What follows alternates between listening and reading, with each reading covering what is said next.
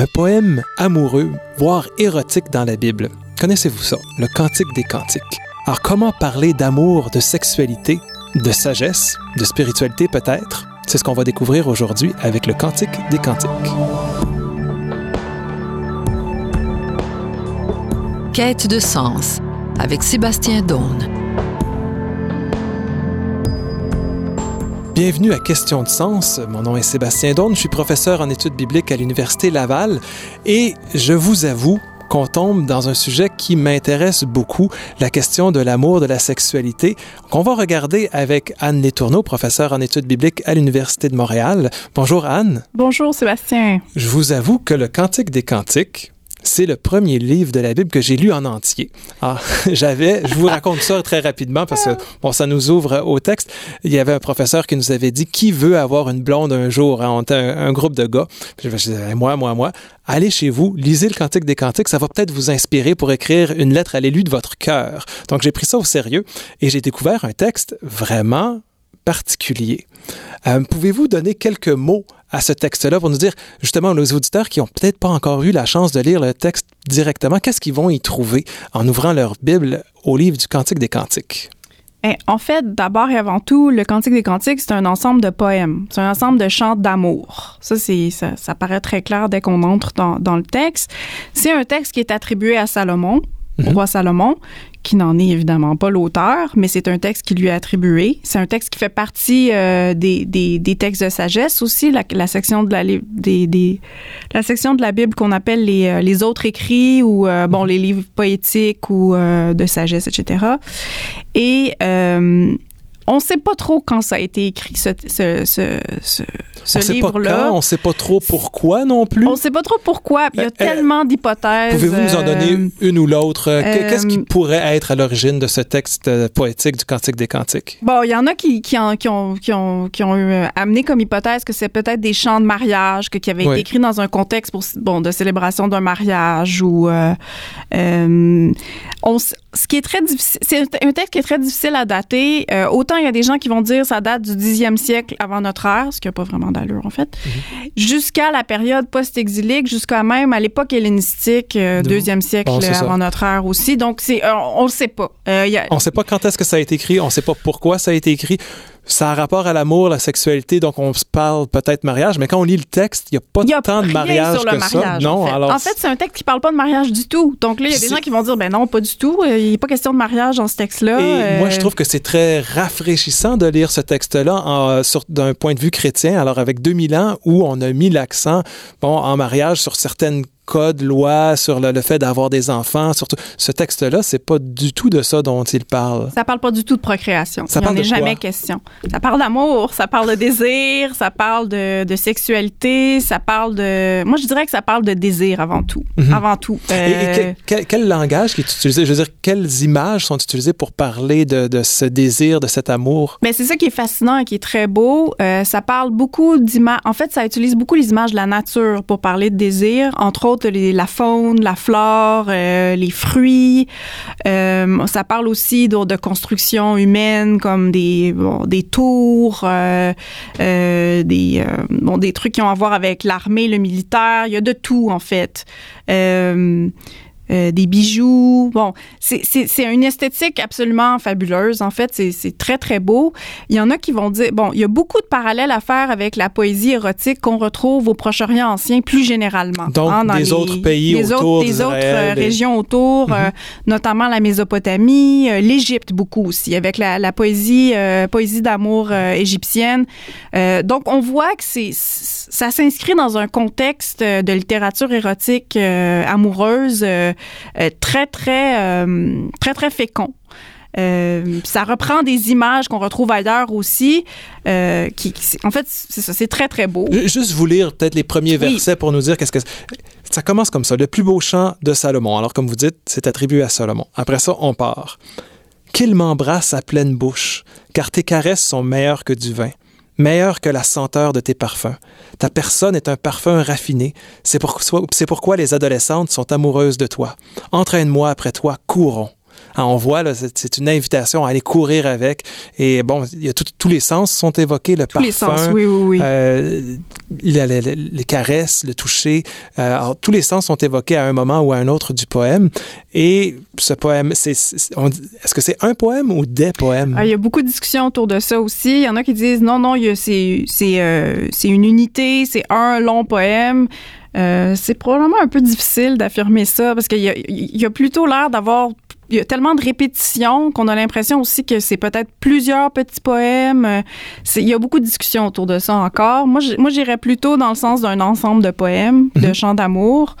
Euh, D'ailleurs, le titre le dit un peu, le cantique des cantiques. Ouais, c'est ça. Alors, c'est le plus beau cantique parmi plusieurs. En tout cas, il y a l'idée de pluralité qui est là Ouais, dès ouais, le départ. Mais, euh, mais ça peut quand même étonner nos auditeurs d'entendre, parce que bon, on n'a pas lu les passages les plus osés, mais euh, il y a des descriptions très physiques de, de, de, l'acte sexuel comme tel. Euh, comment ça se fait que c'est dans la Bible, ces textes-là? Qui peut-être, euh, en tout cas, ça passerait pas dans le feuillet paroissial dans ma paroisse. Non, effectivement.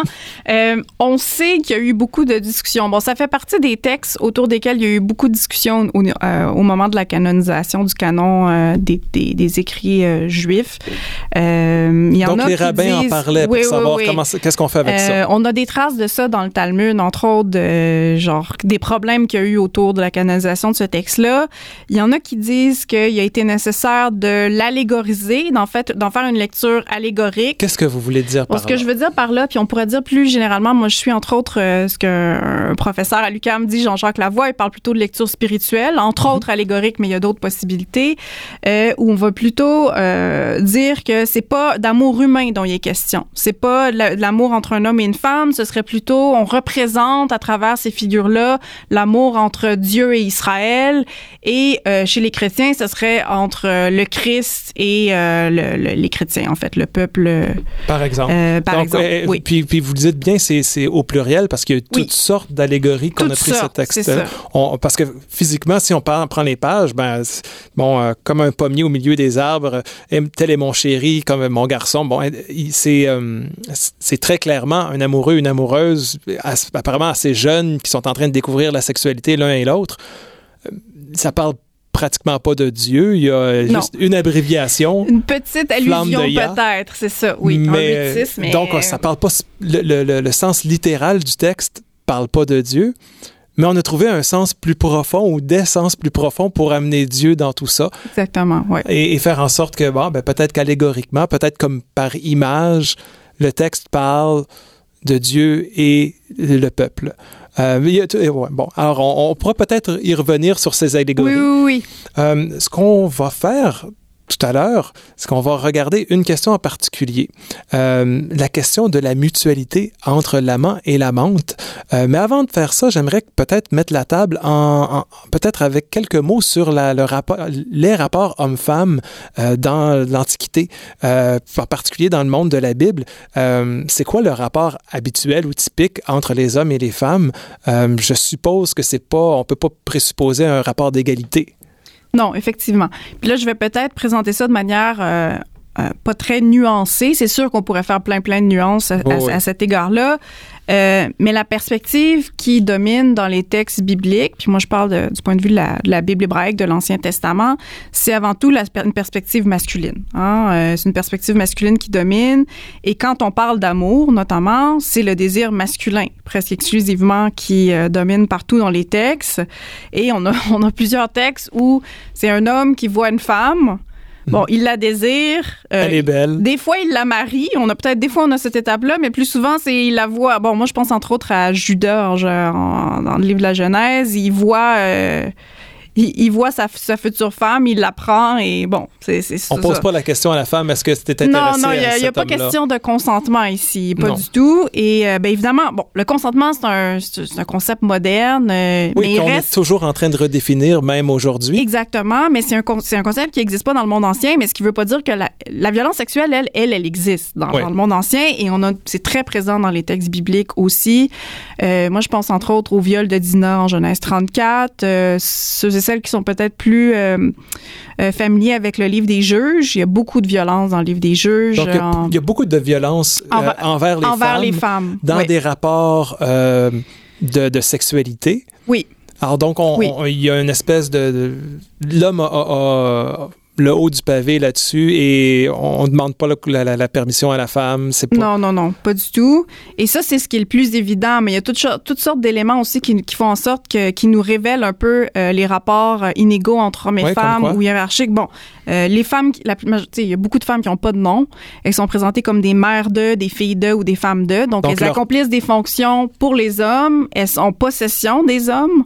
Et euh, moi, le, le- un Leur exemple... seule identité, c'est par rapport à un c'est par homme. rapport à un homme. Là, Elles se définissent en fonction d'un homme. Euh, donc, il y, y a plein d'exemples comme ça. Euh, on, on nomme souvent Rebecca comme contre-exemple. hein. C'est l'espèce de femme rusée, en contrôle, etc. Euh, mais ça reste, en ça reste vrai en partie. Parce que euh, il y a, y a d'autres récits. Il y a un autre récit, entre autres, où euh, bon, les récits des, des, euh, des, des, des femmes sœurs Mhm. euh, qui affectent à la fois Sarah et Rebecca, où euh, ben, elles sont données un peu à- en pâture pour protéger euh, les patriarches. Bon, ça, on- la question du mariage en général, on n'a pas beaucoup de détails sur comment fonctionnaient Non. les mariages, mais c'est des espèces de mariages arrangés oui. qui des fois étaient arrangés par des hommes pour des hommes, puis Oui, il y avait oui. des femmes là-dedans, mais c'est comme Tout à fait. Euh, Jacob négocie avec Laban. Il négocie pas euh, Négocie avec le directement beau-père, avec ouais. le beau-père. Il négocie pas avec directement avec Rachel. Et en plus, ben, il se fait refiler Léa au départ à- au lieu de Rachel. En tout cas, bon, il y a, il y a- il y a- il y a toutes sortes d'exemples comme ça où Donc, non les- seulement c'est pas des mariages d'amour comme on le conçoit aujourd'hui, mais c'est aussi des mariages polygames, qui est une réalité un peu Oui. particulière Oui, quand on est une des femmes d'un mari. Euh, Puis les textes parlent des tensions entre les femmes aussi. Puis Ouais. ça, c'est c'est intéressant aussi. Les tensions entre Rachel et Léa, euh, au niveau de la procréation aussi, puis l'espèce de compétition entre les deux sœurs, une qui est très belle, l'autre qui, qui semble ne pas être aussi... Léa, qui, qui, qui, bon, qui a quelque chose aux yeux qui fait en sorte que elle est peut-être moins belle que sa sœur, etc. Euh, Il y a une compétition entre les femmes. Euh, puis ça, ça fait partie d'un monde avoir- patriarcal Exact. aussi. Puis Léa va avoir plus de fils que Plus de Rachel. fils alors parce bon. que, parce que Dieu veut compenser un peu au début. Bon, ouais. Alors, donc, c'est, c'est, mais encore là, ils sont en compétition. Oui. Puis, c'est le, le- le nombre de fils, pas le nombre de filles qui, qui semble important. ça. Puis la compétition, la compétition entre femmes, c'est un, un signe aussi qu'on, est dans un contexte inégalitaire. Euh, Qu'on parce pourrait- que elles veulent, c'est pour le, le, le mari qu'elles travaillent. Ouais. que- Donc, ouais. comment, les, en féminisme, on nommerait comment ce genre de société, de culture-là? C'est une société patriarcale. Patriarcale. Voilà. Alors, dans les patriarches de la Bible, ça, ça- ça le dit bien. Oui. Mais il y a quand même quelques brèches peut-être dans le Cantique des Cantiques. On va y revenir, mais on, portons cette question-là. Que- qu'en est-il du Cantique des Cantiques par rapport à ça?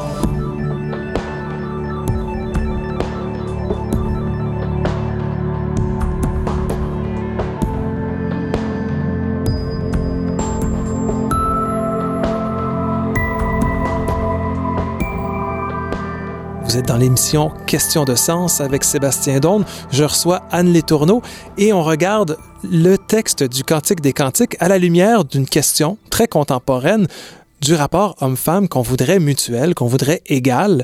Euh, on a vu tout à l'heure que dans l'ensemble de la Bible, c'est plutôt le contraire, qu'on a des, relations assez hiérarchiques où l'homme domine et la femme est dominée, euh, des rapports de mariage qui sont déséquilibrés. Euh, et pourtant, dans le Cantique des Cantiques, il y a quelque chose d'autre peut-être Mhm. qui s'y dessine. Alors, qu'est-ce qui, euh, qu'est-ce qui irait à contre-courant dans le Cantique des Cantiques par rapport à ça? Mais la première chose, puis on le voit tout de suite dans la structure du Cantique des Cantiques, c'est la prise de parole de part et d'autre entre l'homme et la femme. On a quelque chose qui s'apparente à une espèce de dialogue euh, où les partenaires, l'homme et la femme, l'amant et l'amante, euh, disent la beauté de l'autre, décrivent l'autre, euh, disent l'amour, le désir qu'ils ressentent pour l'autre, chacun leur, chacun leur tour, en utilisant souvent le même type d'ima- d'imagerie. Donc, une espèce de correspondance entre leur manière de dire leur amour, leur désir pour l'un et pour l'autre.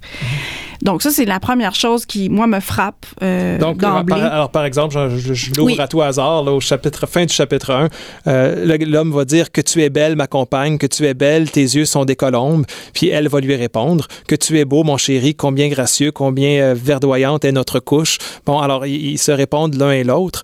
Euh, vous disiez des fois en utilisant les mêmes mots, des fois d'autres, mais c'est c'est quand même quelque chose. Le, moi, ce qui me frappe, là, c'est le nombre de je euh, Oui. au féminin Ah oui.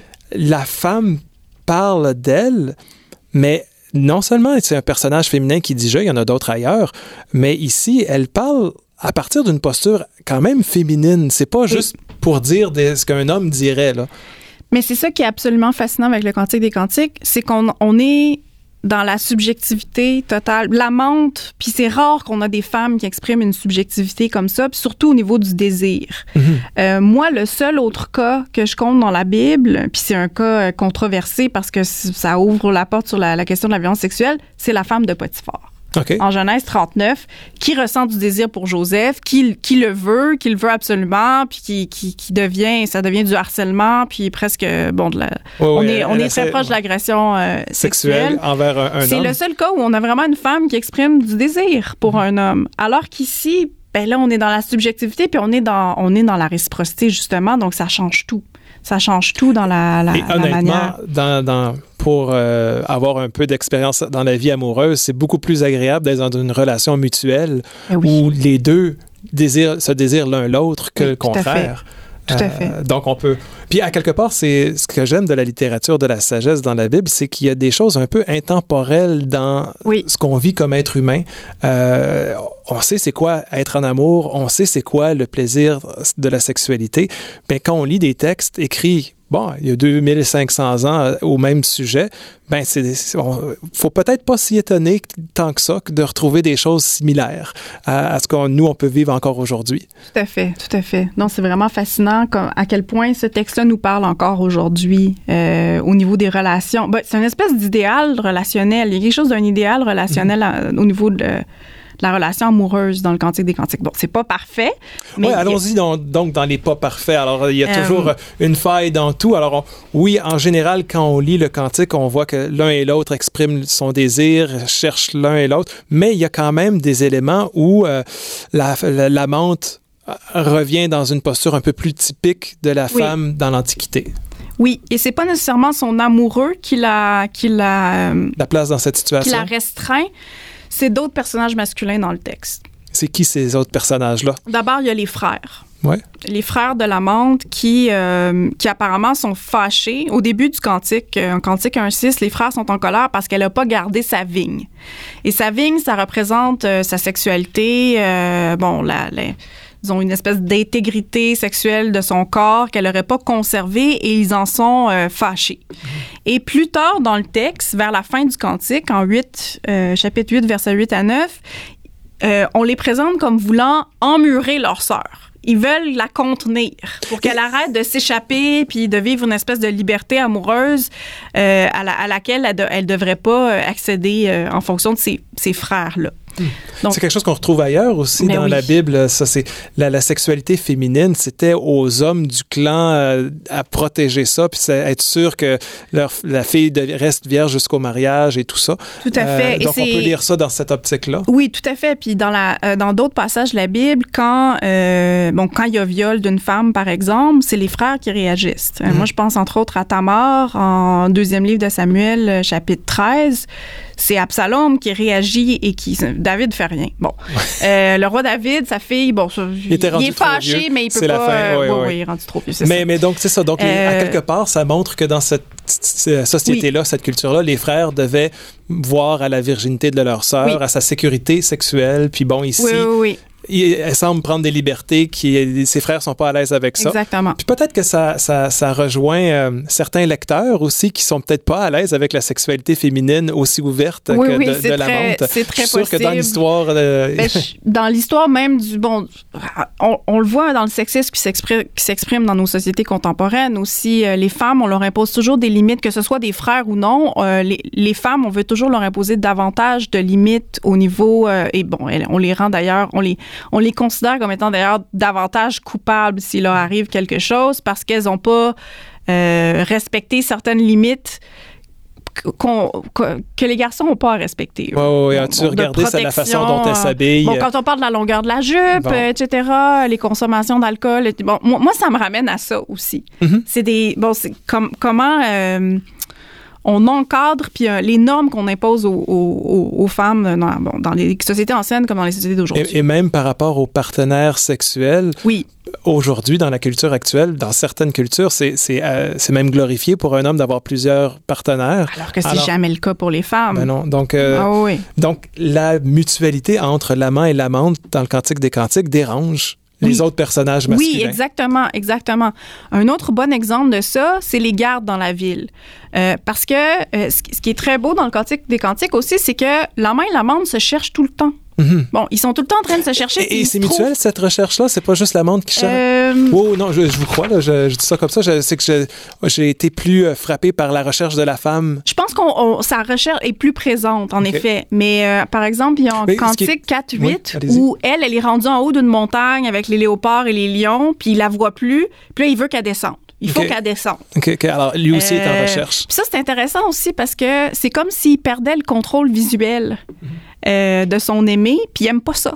Il faut qu'il récupère le contrôle visuel. Puis là, elle est comme hors d'atteinte, euh, etc. Donc, il y a un rapport, il y a un rapport intéressant aussi où on, on- il veut récupérer, puis il récupère très vite, le contrôle visuel. de- puis peut-être que mon, mon réflexe de lecteur de voir la, le plus plus le, le- le désir de la femme de chercher l'homme, c'est qu'à quelque part, je crois que dans le nombre de versets, il y a un peu plus de versets qui, étaient, Oui. qui sont de la posture de la femme. Et alors, on, on adopte un peu comme lecteur oui, sa oui, posture. oui. Mais je pense que vous avez raison. Elle le cherche davantage. Ouais. euh, Mais il y a que- quand même une lui. Sauf oui. que là, vous nous ameniez à, un- oui. à un exemple qui, qui, qui est un contre-exemple de cette mutualité-là. Les, les gardes, Oui. euh, eux, vont battre, je crois, la Il la menthe. battre, il lui enlève son châle ou son foulard Pour- Pourquoi ou son manteau. la Pourquoi est-ce qu'il qu'il Mais enlève ses vêtements? c'est- bon, il y a, y y beaucoup d'exégèse euh, sur ce passage-là parce que c'est un passage qui se répète aussi. Euh, on a un autre passage où elle rencontre les gardes, mais lui, il lui, il l'agresse pas, euh, puis elle finit par retrouver son amoureux tout de suite après. Le deuxième passage, en au chapitre 5, verset euh, 7. Oui. 7? Euh, Je peux vous lire. Euh, oui, Ils me rencontrent, les gardes, qui font le tour de la ville. Ils me frappent, ils me blessent. Ils enlèvent de dessus moi ma houppelande, les gardes des remparts. Je vous en conjure, de Jérusalem, si vous rencontrez mon chéri, que lui expliquerez-vous? Que je suis malade d'amour? Euh, à, à quelque part, il nous manque peut-être un peu de contexte. hein. Quand on lit ça, on se demande Oui. ce verset-là, il vient d'où? Pourquoi est-ce qu'il y a des gardes qui arrivent là, euh, alors que ju- juste avant, c'est quelque chose, c'est un de mes passages préférés du Cantique des Cantiques, c'est toute une métaphore au- autour oui, du verrou oui, de la porte. Oui, du verrou de la porte. Clair- Bon, il y, en a qui voient vraiment euh, bon, une, expression, une expression très imagée, très métaphorique de bon, une relation ben sexuelle, d'un orgasme, etc. Ben oui, alors il y a de la Euh, oui, mire fluide qui, sort de, de- de- du trou de la- du verrou et la main est invitée à, à entrer dans le verrou de la porte. Bon, alors, mais tout de suite après cette imagerie qui évoque la- la- le coït, on a ces gardes qui arrivent puis qui, le- qui, qui frappent la, la menthe. Ouais. Euh, au niveau narratif, ça fait plus ou moins de sens, mais à quelque part, ça nous ça, ça entre dans l'interprétation que vous nous aviez dit tout à l'heure que cette sexualité féminine dérange les autres Oui, hommes, les autres personnages qui vont à quelque part essayer de la remettre à sa place. tout à fait. Mais est-ce que ça- est-ce que ça marche? Est-ce- qu'on euh, réussit à la réinscrire? Je sais pas. Moi, je me dir- je dirais que pas tout à fait. Mais qu'en même temps, ça, ça vient restreindre certaines potentialités du texte avec ces personnages-là qui viennent Mhm. euh, limiter. Et euh, puis, c'est de la violence. Ouais. C'est c'est de dire que le cantique est pas dénué de violence. Parce que souvent, euh, bon, ce texte-là a été un peu présenté comme le texte parfait, le texte le plus féministe, etc. Mais il y a quand même de la violence dans le Cantique des Cantiques. Il y a quand même... euh, et puis la violence, elle est dirigée contre la femme, contre la, Mhm. l'amende. Puis ça, c'est... Il faut quand même le retenir, puis euh, pas l'oublier quand on considère le texte. Euh, Mais malgré tout, comme on disait, en général, il y a cette espèce de Oui, tout à mutualité fait. où l'amant et l'amante se répondent par des poèmes Oui. qui louent, louangent la beauté, la grandeur de l'autre. Euh, moi, je suis tombé sur une hypothèse qui m'intéresse. Je voulais savoir qu'est-ce que vous en pensez. Avec autant de, de- de phrases qui sont mises à la première personne au Mhm. jeu, euh, dites par une femme, est-ce qu'il y aurait une femme derrière ce texte-là, à quelque part, sans dire que c'est nécessairement elle qui a pris le, le- qui l'a mis sur papyrus, mais euh, est-ce que est-ce que est-ce, est-ce qu'on peut considérer ça comme de la littérature féminine? Ça, c'est intéressant comme question. Euh, ça a été, ça s'est beaucoup posé, je dirais, au début des années 90. Euh, il y a toute une collection de commentaires féministes sur les différents livres de la Bible, dont le, Cantique des Cantiques, où on a entre autres avancé l'idée est-ce que ça pourrait être une femme euh, qui a écrit ce texte-là? Moi, c'est pas une hypothèse qui me qui me convainc. Mm-hmm simplement pour la simple, la simple raison que euh, j'ai un problème avec l'idée d'une écriture féminine aussi. Une écriture qui serait, qui serait reconnaissable comme étant féminine parce que ça suppose qu'il y a une, essence, une espèce d'essence du féminin qui, euh, qui fait en sorte que les femmes, ben, c'est comme ça qu'elles écrivent, c'est mhm. comme ça qu'elles, bon, que, les émotions ressortent de cette manière-là, que, alors que, ben, je pense que les, bon, les, les études féministes les études, les études de genre ont amené un peu à, à déconstruire ces idées-là d'un féminin qui serait figé et euh, qui, qui donnerait une, une, un type d'écriture particulier. Euh, mais reste que c'est fascinant. Bon, moi, la question de l'auteur ou de l'autrice, c'est pas une question qui m'intéresse beaucoup. Moi, je m'intéresse plutôt, bon, euh, comme mhm. vous d'ailleurs, à la question de la, de la réception par les lecteurs. Comme lecteur, lectrice, qu'est-ce qu'on fait avec ce Exactement. Mais il reste que c'est une question fascinante, puis c'est une question qui a motivé aussi de se dire est-ce qu'il y aurait un texte dans la Bible qui a été écrit? Parce que les autres textes, il y a peu de potentiel à cet égard-là. C'est écrit par des hommes pour des hommes. Non, non, c'est ça.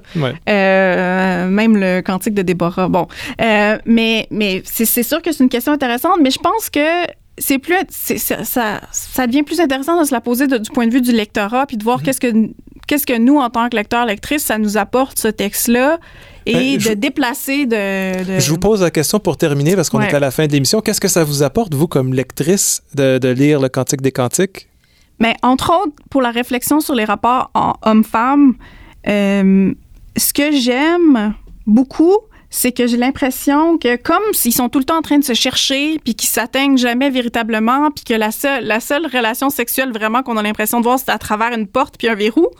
Euh, donc, utilise la porte un peu comme... Euh, comme euh, contraceptif ou ou comme euh, euh, gadget pour leur sexualité là on sait pas trop. C'est qu'il y, a un désir qui s'exprime de part et d'autre mais le désir c'est pas le consentement non plus. Donc ils se désirent mais ils s'atteignent pas. Quand l'autre veut pas ben ils partent là ils sont partis. Donc ça, ça peut amener une, une, réflexion sur le consentement qui est essentiel aujourd'hui puis ça montre, même si parfois il y a un désir de possession, de pas perdre l'autre, puis de pas perdre la vision de l'autre, comme en Cantique 4-8, quand la, la, femme est en haut de sa montagne, puis qu'elle veut pas descendre, blablabla. Euh, mais il y a, une, y a le, la possession fonctionne pas complètement. On, il y a tout le temps une espèce de, liberté qui fait en sorte qu'on sort. Et euh, bon, c'est ça, ça donne à réfléchir sur le fait qu'il n'y a pas d'équivalence entre je désire quelque chose, donc je dois l'obtenir. C'est fuyant. Mhm. Puis ça, j'aime beaucoup ça comme dimension du Cantique des Cantiques. Alors, on reste avec le désir qui nous fait avancer. Merci beaucoup, Anne Netourneau, d'être venue dans nos studios pour parler du Cantique des Cantiques. Je rappelle que vous êtes professeur à l'Université de Montréal. Euh, au micro, Sébastien Daune de l'Université Laval. Je vous remercie de votre écoute. Merci beaucoup à Alexandra Joujean à la technique. Je vous rappelle écrivez-nous pour nous poser vos questions euh, à partir desquelles on va pouvoir lire la Bible auditoire@radiovm.com et je vous dis à la prochaine.